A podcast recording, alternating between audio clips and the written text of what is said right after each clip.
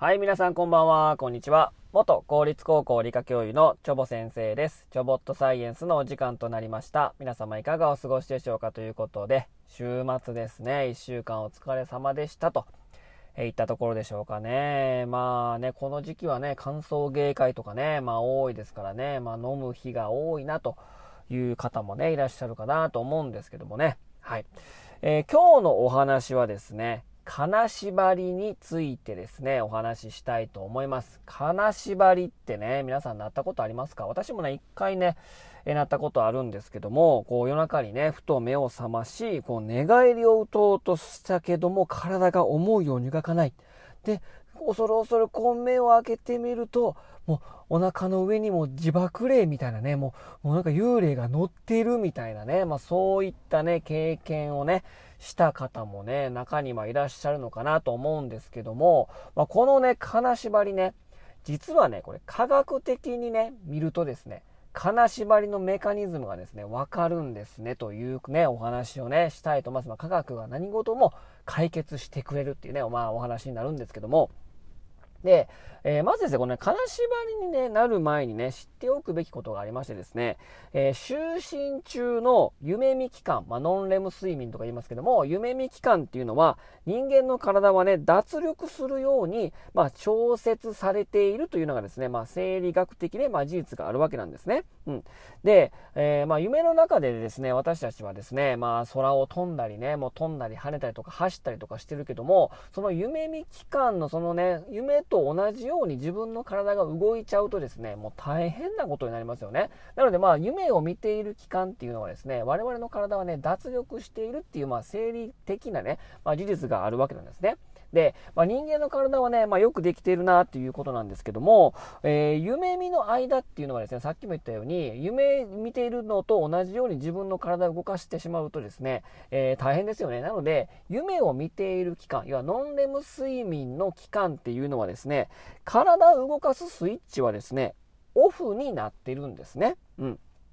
で、そのスイッチというものはですね、もちろんね、起きている時はもちろんオンですよ。だって動いてる、動いてますからね。で、深い眠りの時、夢見よりも、要はノンレム睡眠よりも、えー、深い眠り、要はレム睡眠って言いますけども、深い眠りにある期間も実はオンになってるんですね。まあ、深い眠りだから、そんな体を動かすか夢見てないし、体を動かさなく、ないんだけど、動かすスイッチはまあオンになっていると。まあ、そういうような事実があるんですね。まあ、うまくね、人間の体には調整されているんですけども、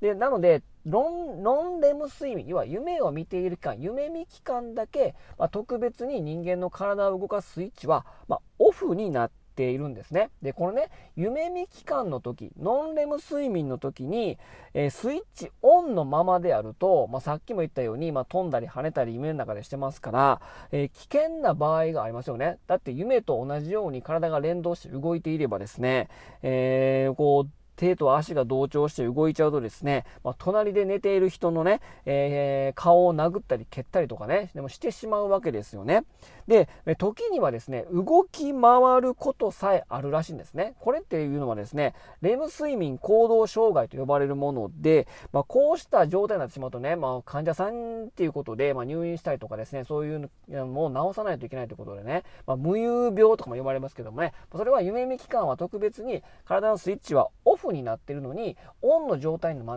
ってしまなってしまって、寝ている間に動き回ってしまうっていうね、これレム睡眠行動障害とね、呼ばれるもの、けあちゃんとしたもう病名がついてるってことなんですよ。うん。で、このですね、このスイッチの、体の動くスイッチのオンオフのタイミングがまずれてしまった場合のことをちょっとね、考えてみたいと思います。え夢見状態に入ったのに、要はノンレム睡眠状態に入ったのに、体を動かすスイッチがまだオンであると、危険なね、無遊病の状態になってしまいますよね。で、えーそうにならないようにですね、えー、その多少ね、そのタイミングがずれても大丈夫なように、オフの期間を少し長くしておいた方が安全ですよね。で、つまりどういうことかっていうと、夢見状態、で、人間っていうのは、まあ、ノンレム睡眠、夢見る状態から始まって、深い眠り、レム睡眠になって、またノンレム睡眠になって、こういうね、ちょっとなんていうかな、もう増減、増減っていうかね、こういうなんか波打った状態を続いていくわけなんですね。なので、夢見状態、ノンレム睡眠が始まるよりもやや前に、体のスイッチをオフにしないといけないですよね。うん、それとも逆にですね、レム睡眠に入る深い眠りに入っ入る前にも体のスイッチはオンになってるわけなんですね。なので、その少し前、ノンレム睡眠、レム睡眠になる前に、そのスイッチの期間っていうのは多少ずらしてオン、オフを切り替えているということなんですね。で、えー、この多少そのタイミングをずらしてるっていうのは自分の体皆さんの体でもそういった夢見期間の時のオンオフの切り替えをしててそのタイミングをずらしてるっていうのもそういうふうに対処してるわけなんですね。だってまあ、夢見状態が始まったのにオンのままで動いちゃうからね。なので多少タイミングをずらしてるわけなんですよ。で、金縛りの話に戻りますけども、夢見が終わってですね、夢見ノンレム睡眠の状態が終わって、いざ起きました。覚醒状態になりました。で、覚醒状態近くになっても、体を動かすスイッチ設定がですね、依然としてオフになってし、オフになっていることがたまにあるわけなんですね。で、この状態がですね、まさに金縛りなんですね。うん。なので、えー、夢見期間、ノンレムスが夢見てて、で、ふっと起きた時に、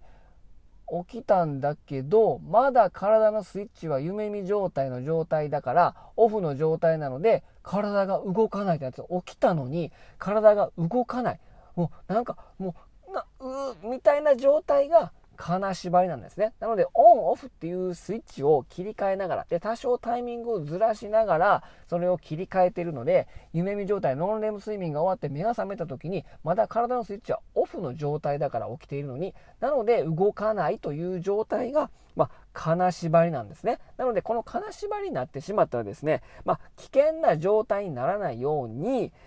体を動かすスイッチ設定がオフになっているんだなっていうふうに冷静に考えればですね、もう大丈夫なんですね。そういったスイッチの切り替えをしているということと、そもそも夢見状態っていうのは体がね、えー、連動して動かないようにオフになっていると。その時に目が覚めてしまうと、まだオフの状態のまま起きてしまうと、体が動かない。それが金縛りだよと、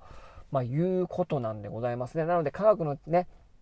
え考え方、知見をの持ってしてみると、いろんな超常現象というものが、まあ、科学的に、え解明できてしまうと。まあ、いうことなんでございますね。ということでね、私は金縛りになったのね、スノボを行ったね、あの帰りにそのまま寝たんですけども、うん、今思えば金縛りというか、ただ筋肉痛で動かなかったということかもしれませんね。ということで、えー、今日はこの辺にしたいと思います。それでは皆様さようなら。バイバイ。